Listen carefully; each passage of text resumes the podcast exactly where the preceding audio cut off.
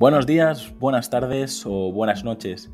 Bienvenidos a En Persona, el podcast donde entrevisto a emprendedores, empresarios y personas que he conocido, que me han acompañado o influenciado durante mi formación o mi carrera profesional. No sé si estarás en el coche, paseando el perro, lavando los platos o en el gimnasio. Solo quiero agradecer que estés escuchando este episodio ya que has decidido invertir lo más valioso que tienes, tu tiempo. Antes de dar paso a la entrevista, me gustaría comentarte que para mí es muy importante conocer tu opinión sobre el podcast. Así que si quieres ayudarme, escríbeme al formulario que encontrarás en llamapuyolcayón.com barra contacto. Hola Marina, ¿qué te parece si empezamos con las preguntas? A mí me parece bien, estoy preparada para la guerra. Perfecto, pues vamos con la primera. ¿Qué libro recomendarías y en qué formato te gusta leer? Pues recomendaría Padre Rico, Padre Pobre, porque fue uno de los libros que más impacto me ha causado. Y suelo leer en Kindle porque los libros me cuestan menos, gasto menos papel y porque me resulta más cómodo para poder, cuando cada vez que recomiendan un libro, voy como metiendo directamente la muestra y no tengo que pensar en qué libro llevar, sino llevo todos ahí, compactos. Y creo que Padre Rico, Padre Pobre es un libro que sirve para abrir la mente a muchas personas, ya seas emprendedor o no, sino simplemente ser consciente de cómo hemos sido educados, sobre el dinero, sobre cómo, sobre el trabajo y estas cosas que, estamos un poco revolucionando los emprendedores en general, ¿no? Y ese libro es bastante antiguo, pero me gusta mucho porque te hace replantearte lo que te han enseñado. Y creo que el pensamiento crítico es fundamental. Pues sí, la verdad que es uno de los, de los más recomendados en el mundo del emprendedor, pero yo creo que, como bien has dicho, es eso. O sea, yo creo que mucha gente de esta sociedad debería abrir los ojos y ver eso, la típica que la gestión del dinero al final también puede, puede administrar también tu, tu vida en general. Perfecto, Marina. Pues vamos con la siguiente. ¿Cuál es, ¿Cuál es tu película favorita y cuál es tu serie favorita? Pues película favorita. Me la has puesto complicado. Como película favorita, sí, ahora mismo se me viene a la cabeza. Me gustan mucho los thrillers psicológicos y me gustó mucho Shatter Island. Esa película me, me gustó un montón porque casi que tuve que verla una segunda vez. Creo que es la única película con la que me ha pasado para entender bien el final. O sea, así que por eso me gustó. Y luego, eh, como otra película, o sea, como serie, pues me gustó mucho, es que me gusta todo lo psicológico. Una que hay en Netflix que se llama Dilema, que me gustó mucho también porque la protagonista es como súper manipuladora mental de la gente. Y a mí todo esto de cómo piensan las personas, cómo se comportan y todo eso, me, fascina. Así que va, va por ahí. Aunque también podríamos hablar de películas de emprendedores y todo esto, que me gustó mucho la del Founder, este que es como la de, el dueño de McDonald's, que te explica el sistema, cómo lo creó y demás. Pero bueno, fuera del emprendimiento, pues un poco esa. Genial. Pues venga, vamos con la tercera. ¿Qué lugar te gustaría visitar? Y de los lugares donde has estado, ¿cuál es el que más te ha gustado?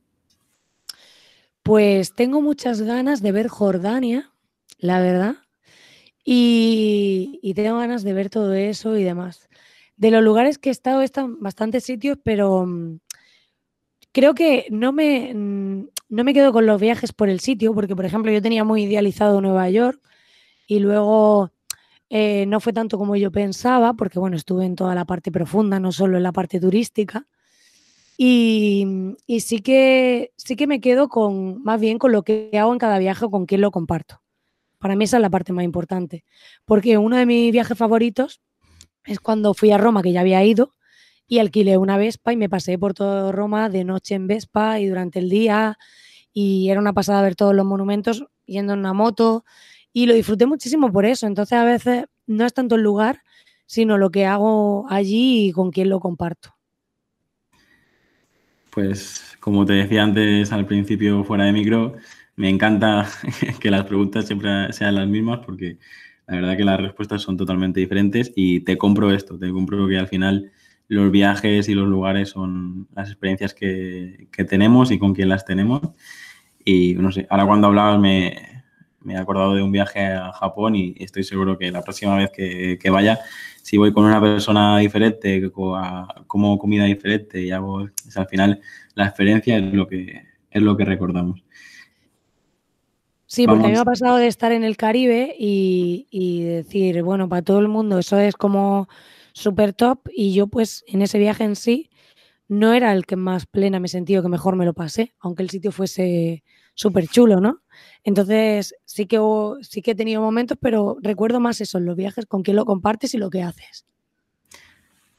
Sí, la verdad que yo vivo en, Mallorca, soy, soy mallorquín y, me pasa eso, veo las imágenes que, recorren el mundo de, de la Mallorca turística y a mí precisamente lo que, lo que me gusta de, Mallorca y de, mi casa es eh, todo lo contrario de lo que se exhibe muchas veces, ¿sabes? Es decir, y por eso yo creo que es eso. Al final somos tan diferentes que, cada lugar eh, se, puede, puede cambiar mucho simplemente de día y de noche o, de la persona con la que estés. Así que eh, tomo nota de lo de Jordania porque no lo, no lo conozco pero si quieres vamos con las siguientes preguntas.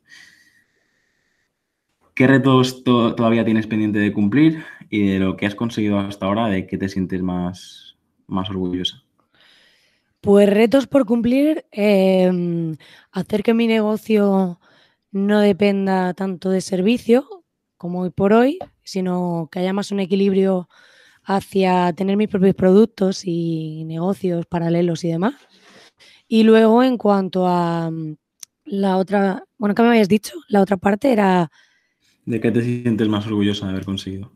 Vale, pues más orgullosa me siento de mi propia evolución, de, mm, o sea, de ser la persona en la que me he convertido cuando no ha sido fácil. Entonces es como me siento más orgullosa de haber evolucionado, de todo lo que he aprendido y de intentar pues eh, ser la mejor versión de mí misma, aunque todavía me queda camino, pero me siento orgullosa de mi evolución.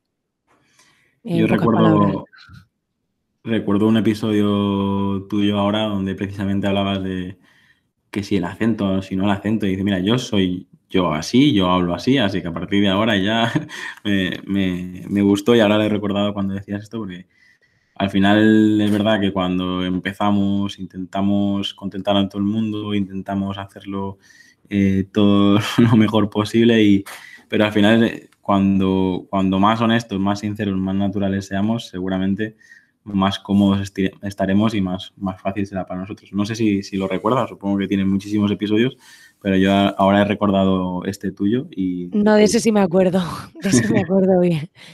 Sí, porque al final yo ahora mismo me siento como que me he liberado. Me he liberado en el sentido de que antes intentaba encajar y ahora intento ser sin más. Entonces es como que he roto esa parte de intentar gustar o de aceptación, que al final todos tenemos un poco de eso y siempre queda algo en nosotros, pero un poco más romper todo eso y ser más libre. O sea, de liberarme de, de qué piensan los demás, de preocuparme más de ser yo misma, de respetar mis valores y de permitirme incluso equivocarme. O sea, no pasa nada, pero creo que muchas veces nos exigimos demasiado. Yo la primera, porque soy una autoexigente terrible, pero como permitirnos más ser nosotros mismos y que no pase nada. O sea, es que luego te das cuenta que realmente tampoco pasa nada. Así es. Marina, ¿qué te gusta hacer con el tiempo libre? Pues me encanta pasar tiempo con mi familia, con mis sobrinitos pequeños, eh, tomarme algo por ahí con mis amigos, deporte, bueno, un poco lo típico, pero la verdad que tengo bastante hobbies porque me gustan mucho las manualidades también. Y, y si no, pues cualquier cosa, a veces simplemente no hacer nada, que se practica poco, pero yo lo considero muy sano mentalmente. A veces yo estoy en casa, me tumbo en el sofá intento no hacer nada. No es ni mirar la tele, ni mirar el móvil, sino no hacer nada porque creo que es sano. Entonces, pues me gusta eso, me gusta hacer todo tipo de actividades, pero, mm, o sea, no me aburro. Es difícil que me aburra. Sí, hace poco eh, leía un libro que, decía precisamente eso, que el hecho de poder tumbarte en el sofá y no hacer nada o el de estar tirado en el césped y no hacer nada es el nuevo lujo, ¿no? Eh, la gente que va a 3.000 por hora con tomando decisiones a cada minuto y, agobiado y tal, y al final el hecho de poder hacer ese ejercicio, como tú decías, es, sano, sobre todo porque creo que, como decías, muy poca gente lo, lo, lo practica. De hecho, una de las cosas que tiene buena la situación que estamos viendo uh, ahora es que creo que ha provocado que todo el mundo se entre en su casa y reflexione un poco quién es, qué hace y, cómo gestiona su tiempo. Yo creo que al menos a, mí me, ha provocado esto y muchas otras cosas, pero yo creo que, nos ha provocado el, el tener que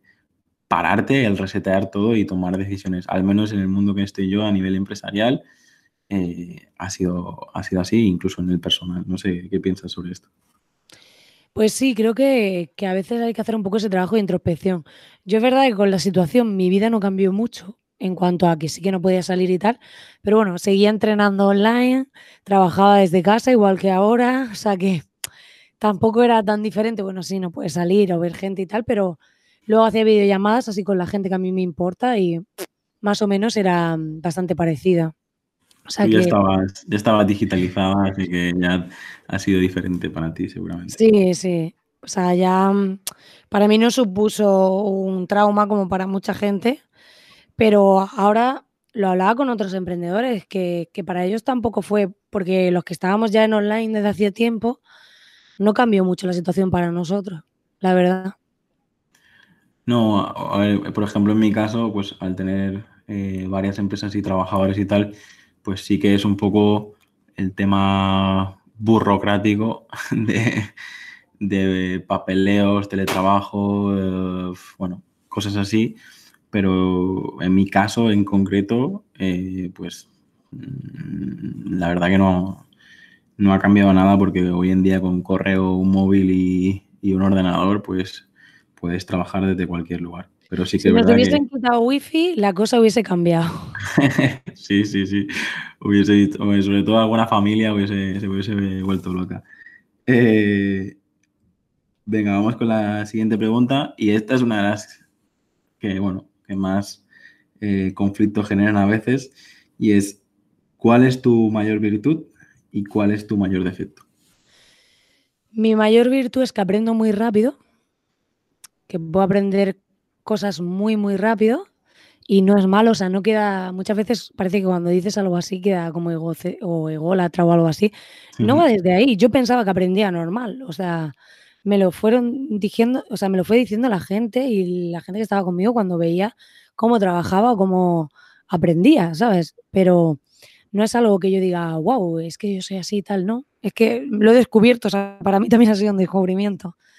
Y luego mi mayor defecto es que, mm, digamos que, bueno, podría decir muchos, pero, pero por decir alguno, que pues que a veces soy demasiado clara y eso puede, pues, depende de quién, puede afectarle o incluso que soy bastante impaciente. Y, y eso pues puede también a veces generarme como un poco de, de ansiedad con las cosas y desesperarme. Muy bien. La siguiente es, ¿qué vicio tienes que nos puedas confesar? Y hablo de, pues, a nivel gastronómico o algo así que, algo que se pueda confesar. Vicio que yo tenga, pues, no te sé decir. Es que nunca me han gustado los extremos, la verdad. Entonces, mm, intento no tener nada extremo en ningún sentido. Podría decirte que mi mayor vicio es hablar, que hablo mucho.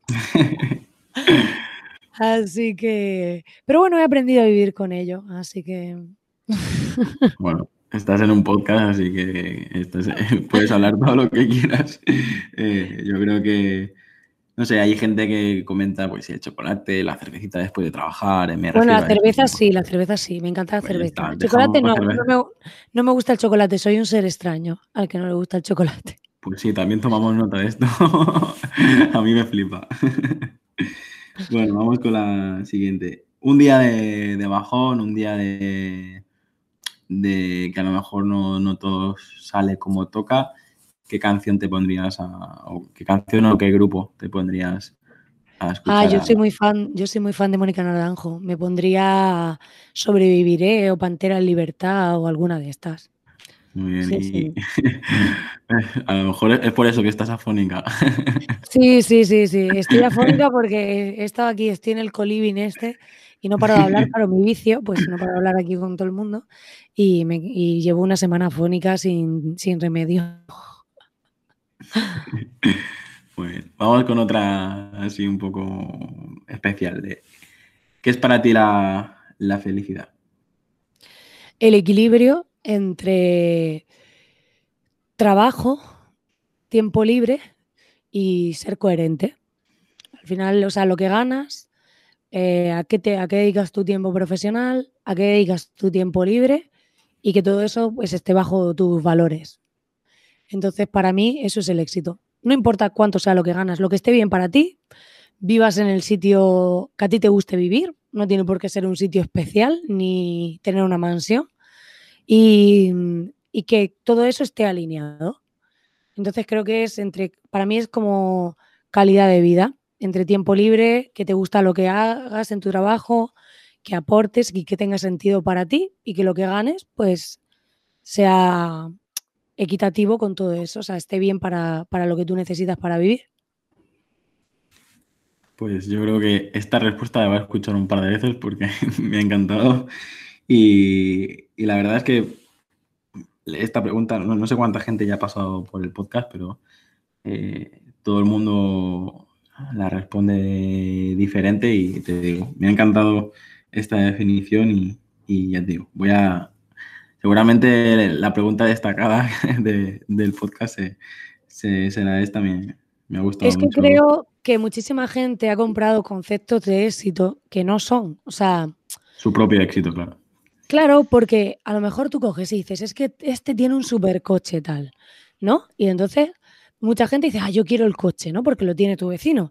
Pero realmente a lo mejor luego tienes el coche y tú dices, pero si yo vivo en el centro de mi ciudad y no uso el coche. O sea, pero de algún modo, es que he puesto el ejemplo ese como podría ser cualquier cosa. O sea, realmente a ti eso es lo que te, te proporciona felicidad. Porque yo, por ejemplo, me llevé un desencanto, entre comillas, cuando yo pensaba que viajar por el mundo y toda esta vida nómada que venden tanto, que iba a ser súper guay, que me parece genial para el que lo es. Y a mí me gusta viajar, pero me gusta a lo mejor estar un mes en un sitio y luego volver a mi lugar.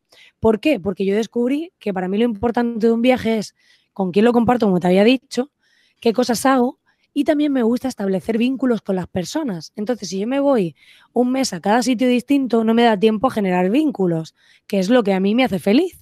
Entonces, por eso yo siempre promuevo que, vea, o sea, que nos autoanalicemos y que veamos realmente qué es, o sea, quiénes somos y qué es lo que realmente queremos.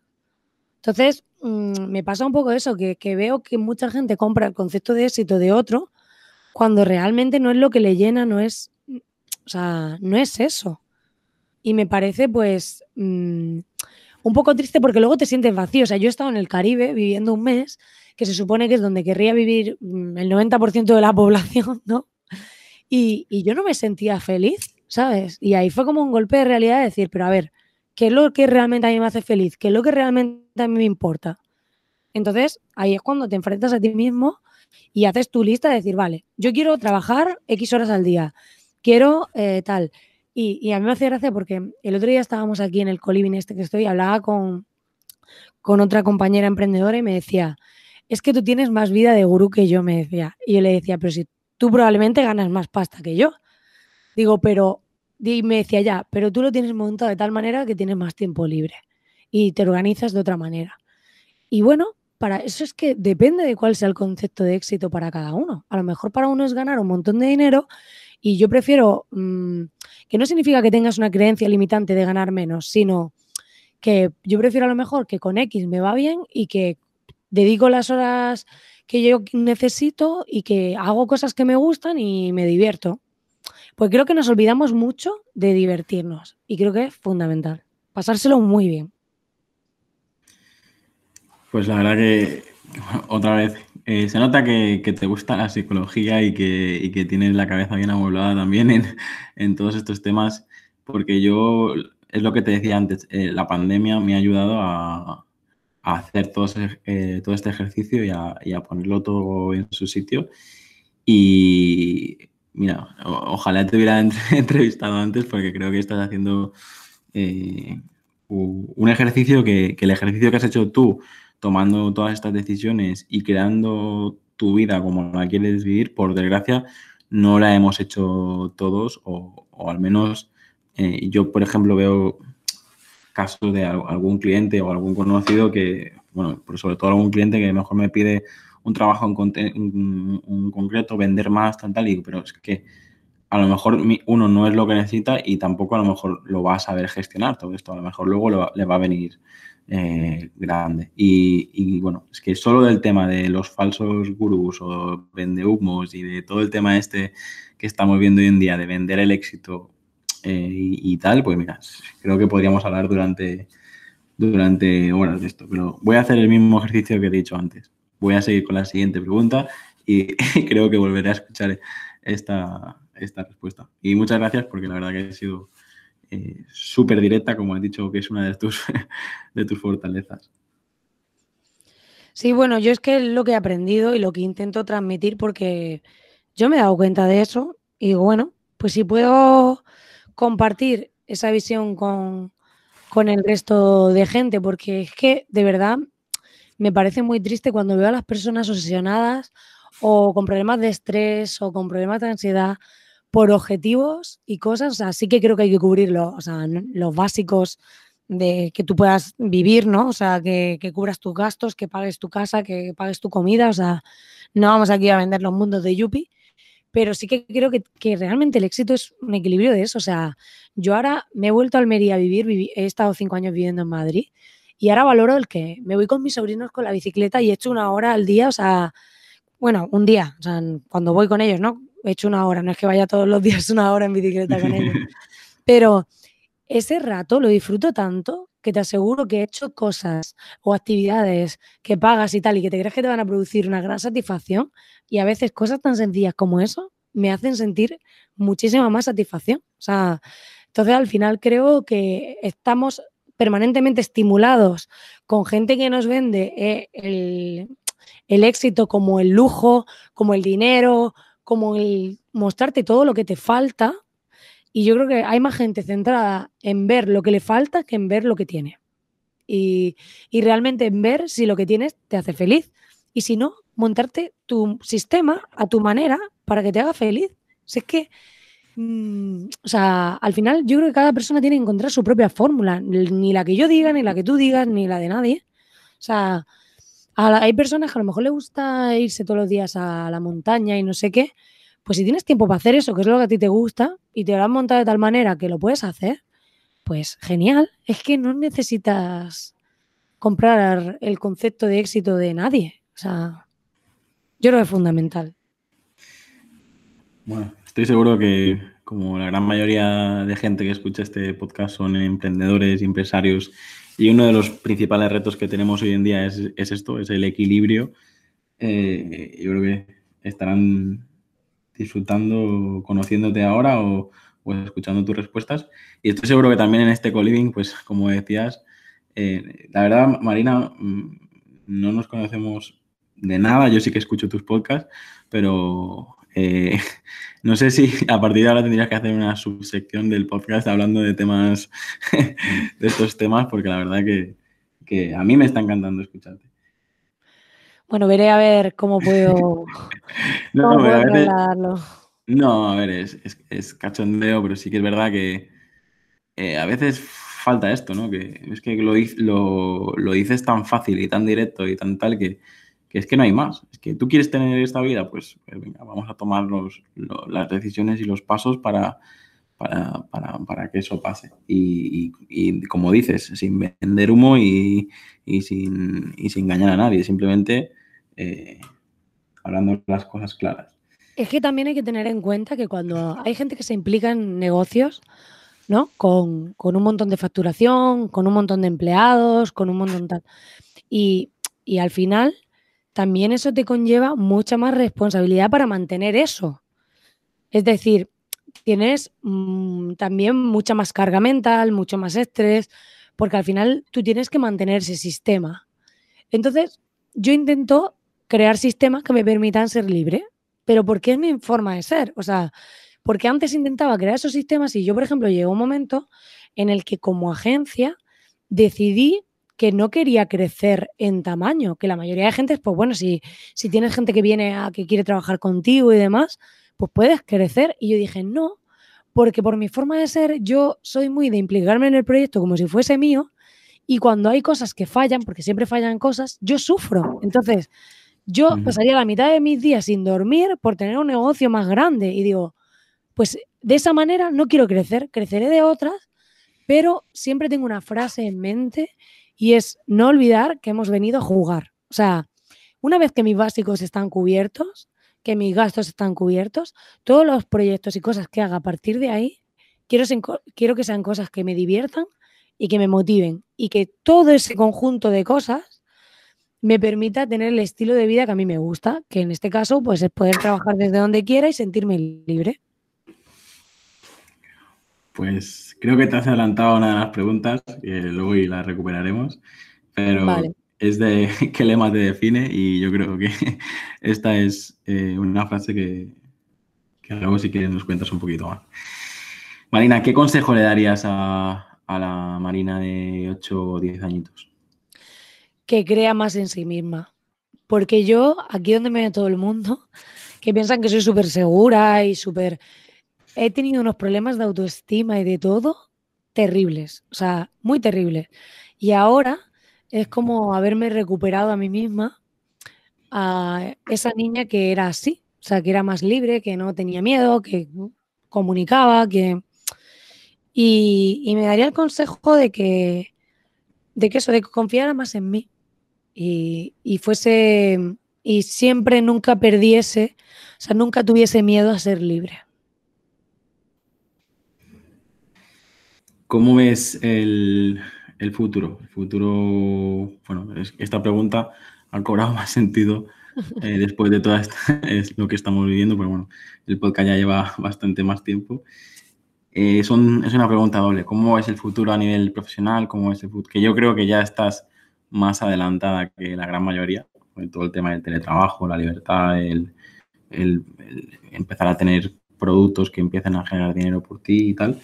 Eh, eso, ¿cómo ves el futuro a nivel profesional y a nivel personal? Y luego, ¿qué mensaje te enviarías? Lo mismo que te he dicho antes eh, de niña, pues de mayor, con 80 años, por ejemplo.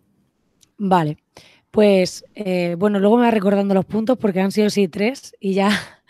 Y estoy aquí mirando una piscina que tenemos en la casa esta y, y a veces me quedo como hipnotizada con el movimiento del agua. Vale, las tres preguntas. Em, la primera que me has dicho es cómo veo el futuro profesional, ¿no? El futuro profesional lo veo muy digital, lo veo cada vez con negocios con más nicho y más consciente y em, veo eh, que va a tener un gran tirón el mundo del desarrollo personal, bueno, que ya lo tiene, aunque también hay libros un poco hackeando eso porque mm, también ha habido como malas influencias como hay en todo, o sea, en todas las modas siempre hay como tendencias positivas y tendencias negativas y también hay mucha gente que está pues promoviendo que todo es happy, super guay y ahí también hay que hacer un filtrado. Por eso yo promuevo muchísimo el pensamiento crítico, o sea, coge de cada persona y de cada cosa que escuches lo que a ti te sirva, pero no todo.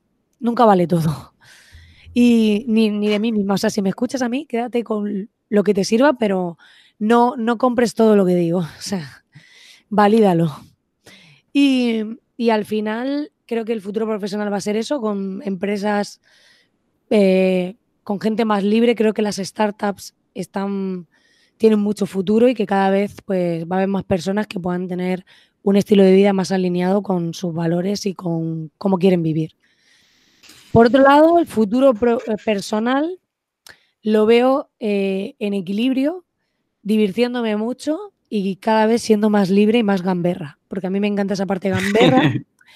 y, y creo que ya ha empezado la liberación y no va a tener fin. Y cada vez más en mi web se ve y en todo que voy a un estilo más gamberro y va por ahí la cosa. Sé que, que ese es mi futuro personal, lo veo divirtiéndome, gamberreando y haciendo cosas que para mí tengan sentido. O sea, lo veo, lo veo así. Y dentro de eso, o sea, ya para mí está implícito que, que hagas cosas que valgan la pena y, que, y demás. O sea, eso ni siquiera lo menciono porque para mí es, forma parte de mis valores, ¿no? Y, y me has dicho qué le diría a, a mi Marina de 80 años, ¿no? Pues le diría, te la has pasado bien, ¿no?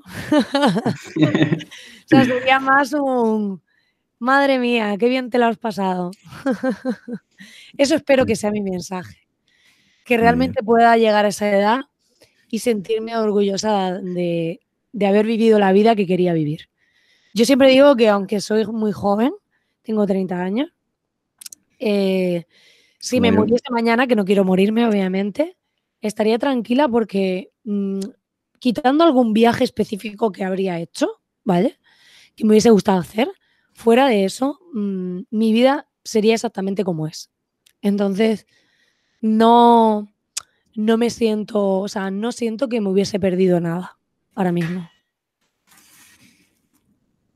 Pues mira, tenemos la, misma edad y, yo creo que antes me decías, no, no, no me hagas caso en todo lo que digo. Yo más que nada es que eh, veo que estamos en una situación muy parecida, a lo que pasa que eh, las decisiones que estoy tomando yo ahora eh, veo como que tú las has tomado antes y veo los resultados, a la satisfacción que, estás teniendo por haber tomado esos resultados, ¿no? Y como que debido a, todo lo que estás contando, pues eh, me, me anima más a seguir este camino de digitalizar las empresas, de, yo, para que te hagas una idea, eh, estamos trabajando con multinacionales y con empresas que solo el papeleo y, la gestión y todo esto es lo que tú dices el levantarte un lunes, eh, recibir una llamada y que ya te fastidien toda la semana, cada vez es, no sé, lo que, es lo que te decía, que voy a huir de todo esto para, para poder disfrutar más tiempo con mi peque y, mi familia y todo. Yo es que eh, a eso le llamo el mundo corpóreo, ¿vale? Que por aquí se ríen bastante con eso.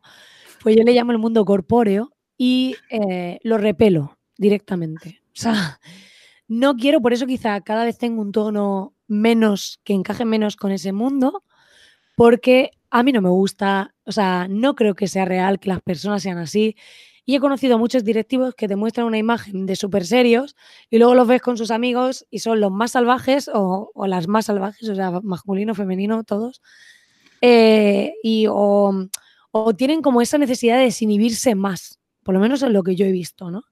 Entonces, mm, yo creo más en, gente normal, en gente natural. Yo, la mayoría de mis clientes acaban siendo casi que amigos míos.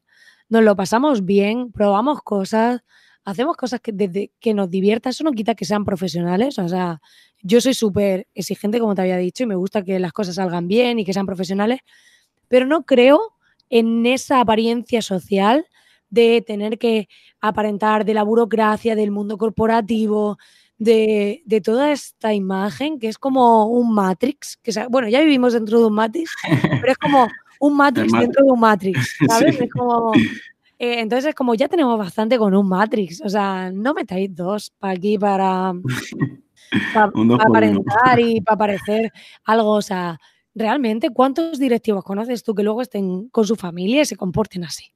Entonces, vamos a ser personas naturales dentro de una compostura. No quiere decir que trates a la gente coloquialmente si no tienes confianza o no, o no se ha construido esa relación. Pero a mí todo, ese, todo eso es que mm, no me apetece, o sea, no lo quiero, no, no me gusta lo que, lo que hay detrás de eso, porque luego lo que veo detrás de eso es evasión, es autoengaño y muchas cosas que no están alineadas conmigo. Pues como te decía, para mí la estás clavando en cada respuesta y, va a ser una, un, guion, ¿no? Autoaprendizaje. Eh, que ya sé que no tengo que tomarlo todo al pie de la letra, pero me siento tan identificado con las decisiones que estoy tomando últimamente que, bueno, veo que ese camino es posible. Eh, Marina, ya son las últimas preguntas y la siguiente es, ¿a quién te gustaría conocer? Eh, hay gente que nos dice pues un personaje histórico, hay gente que nos dice incluso un familiar, un familiar que no tuvieron la oportunidad de conocer y hay gente que nos habla de, de famosos y tal. Eh, en tu caso, si te pudieras ir ahora a cenar con, alguien y tener una buena conversación, ¿con quién sería? Pues me iría con Mónica Naranjo porque soy muy fan. Pero no por, no por la parte de cantante, sino porque yo, para mí de niña, para mí fue un referente de mujer rompedora, de mujer que pensaba distinta a toda la industria, además se peleó con toda la industria de la música, intentó hacer cosas es que toda esta parte mucha gente no la sabe, pero yo me, como que me lo he estudiado, ¿no? Y em, irrumpió en toda la industria de la música haciendo lo que necesitaba hacer y lo que quería hacer. Entonces, para mí una persona así ha sido una referencia en ese sentido. Yo ya no idealizo a nadie, o sea, si yo fuese a cenar, estaría cenando normal, no sería en plan fenómeno fan de wow, tal, no, sino simplemente creo que es una persona que tiene una forma de pensar, lo hizo muy joven, eh, de revelarse y me siento muy identificada. Y gran parte de lo que soy es por haber tomado ese modelo de referencia y de, de, haber, eh, de haberme ayudado de forma inconsciente, ¿no? Ella en sus entrevistas, porque yo me veía más entrevistas que canciones, o sea, como esa forma de pensar, esa forma de romper, esa forma de creer en ti, de, de que te da igual lo que piensa el mundo, de que tú crees y tienes un criterio, y todo eso está reflejado en parte de lo que yo soy hoy en día. Por eso me gusta, no es tanto por la parte que todo el mundo ve, sino precisamente por la que no se ve. Inconscientemente ha sido tu mentora. No sé si, si, es consciente de, todo esto, pero la verdad que creo que este es un ejercicio que yo también a veces recomiendo y es, pues eso, buscar a gente que ya, ya ha recorrido el camino que tú quieres recorrer. Lógicamente son sectores diferentes, son industrias diferentes, pero aquí sí que pues veo que en tu caso esta personalidad, esta liberación, pues, eh, bueno, no conozco eh, mucho su caso, conozco lo que todo el mundo conoce, como tú bien, como, bien has dicho. Pero yo creo que es esto, todos los personajes que estáis comentando aquí en el podcast, pues al final, eh, bueno, sin más lejos, en el episodio anterior me hablaban de una Rosalía que yo tampoco conocía, o me hablaban, me hablan, me hablan de, de, personajes que, bueno, yo creo que todos tenemos esa parte que, no todo el mundo conoce, que al final es la, es la, buena o la fuerte. Eh, la siguiente pregunta es, ¿qué es emprender ti, eh, para ti? Que más o menos ya no lo has comentado, pero eh, continúa la pregunta diciendo, ¿por qué sí recomiendas emprender o por qué no recomiendas emprender en base a tu experiencia? Yo creo que emprender no es para todo el mundo creo que tiene que ir con tu personalidad. Hay gente que, vivir con esa incertidumbre o con partes de lo que conlleva un emprendimiento no, no, es para ellos, o sea, y no pasa nada. O sea, al final es encontrar tu lugar. Lo que me refiero siempre es lo mismo que hablábamos. No comprar el concepto de éxito de otro. Por ejemplo, yo cuando empecé la carrera, me acuerdo que un día nos llevaron al auditorio y nos pusieron a. Había alumnos de cuatro carreras de la facultad distintos. Y dijeron, ¿quién de aquí quiere ser funcionario? Y yo miré para atrás, porque me acuerdo que estaba por delante sentada, y casi todo el auditorio levantó la mano. Y yo pensé, qué horror. O sea, a mí me matas en vida. O sea, pero porque yo soy así, o sea, no pasa nada. Entonces, para mí emprender es em, construir el, mi trabajo a mi manera. O sea, al final construir los negocios, productos o servicios que a mí me hacen feliz y con los que puedo aportar algo a los demás y cubrir necesidades. Para mí es eso, pero también se puede ser emprendedor dentro de una empresa porque al final es un poco también una actitud. O sea, si, eres una persona que propone cosas, que, quiere replantear los sistemas que hay, también aportan gente emprendedora dentro de las empresas. Pero mm. sí que creo que, que hay una parte que está intrínseca en ti. Yo desde pequeñita vendía cosas en la puerta de mi casa, fabricaba mis propios inventos, bueno, un poco de todo, era bastante. La siguiente es, eh, ¿cómo te gustaría ser recordado. Ya me, me, ha quedado claro tu personalidad, me ha quedado claro eh, lo que piensas sobre, sobre todo esto, pero eh, ¿cómo te gustaría que la gente te recuerde? Me gustaría que me recordase por una persona que hizo lo que sentía, em, que se respetaba a sí misma y que intentaba dar lo mejor de sí misma a los demás. Muy bien, pues ahora sí, esta es la, última pregunta que te voy a hacer yo, que es precisamente eh, qué lema te define. Que bueno, yo me quedo con el no olvides que has venido a jugar o no olvidemos que, que hemos venido a jugar que si me das permiso va a ser el título de, la entrevista porque me ha gustado eh, mucho. No sé si quieres añadir alguno otro que tengas por ahí. El lema que me define, pues, no sé ahora mismo, o sea, siempre he tenido como varios, varios distintos, pero creo que, mm, creo que el lema que dejaría aquí un poco como legado, para quien escuche esto algún día, ¿no? Sería permítete ser tú mismo. O sea, sería el lema que... Ahora, ya me has puesto un problema, ya no sé cuál elegir. Permítetelo, porque creo que la mayoría de gente no nos lo permitimos. Y yo me he dado cuenta que desde que me lo he permitido es cuando no generas indiferencia. O sea, habrá gente que no le guste, como siempre va a pasar, gente que le caiga fatal, o gente que le encante, pero ya no generas indiferencia. O sea, vamos a darle una vuelta y así como copy sería Em, la indiferencia nace de no permitirte ser tú mismo, ¿no? Cuando no te permite ser tú mismo. Pues una vez más creo que, has aportado un, montón en, cada respuesta a todas mis preguntas. Y ahora, Marina, pues eso, eh, para agradecer el tiempo que nos has dedicado sin conocerme de, nada eh, y, y la verdad que creo que, nos has aportado un montón a todos los que hemos estado escuchando. Quiero que en esta última pregunta, más que una pregunta, nos, cuentes alguna historia más que quieras compartir con, nosotros o directamente nos digas eh, qué haces, qué ofreces, qué, tienes para, promocionar y, y, dónde te podemos encontrar. Pues se me puede encontrar fácil en soymiller.com que es una comunidad que va un poco antisistema. Eh, y ahí pues ofrezco masterclasses gratuitas, un grupo privado, gratis, entrada en una newsletter que he bautizado como la lista indiscreta. Y ofrezco toda esa parte gratis y luego doy la opción a las personas de que puedan ver eh, el, área de mecenas para aquellos que hacen donaciones, pues entran en la zona para mecenas.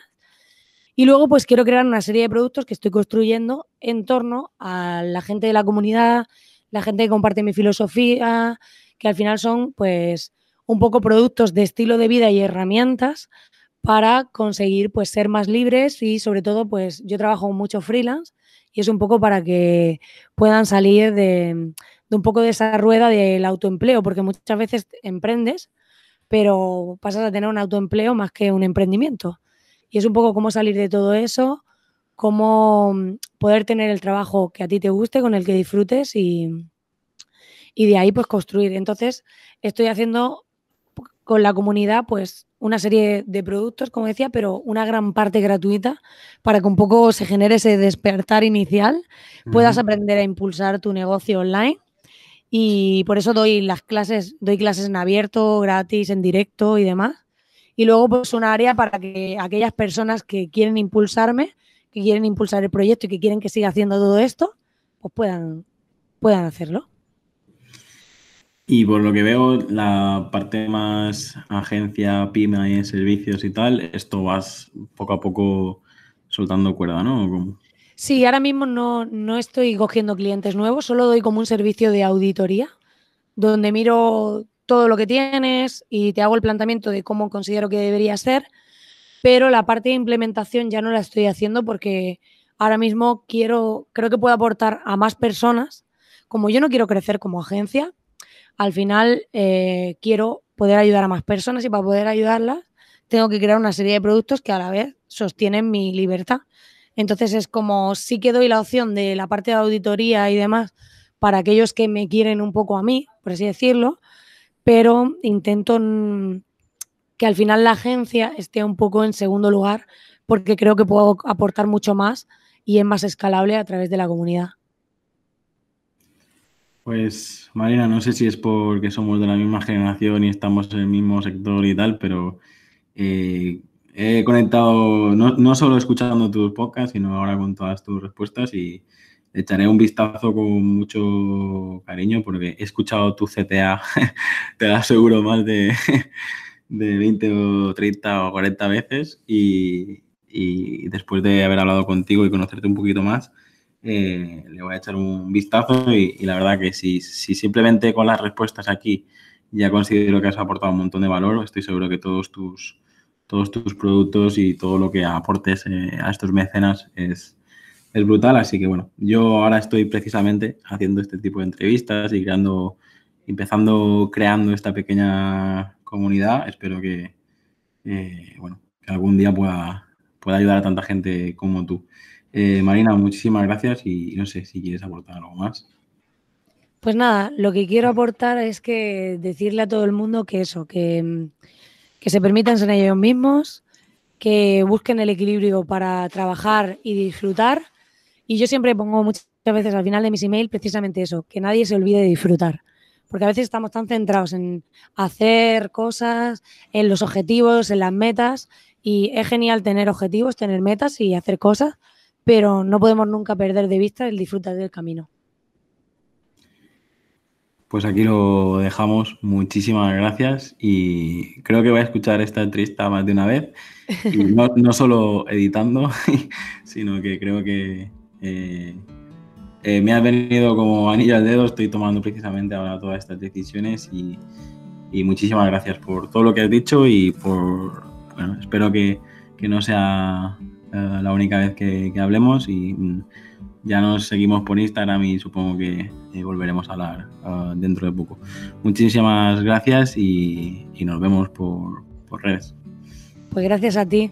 Un placer total pues ser parte de este pequeño huequito donde poder compartir un poco todo lo aprendido y lo que continúo aprendiendo. Todos estamos aprendiendo continuamente.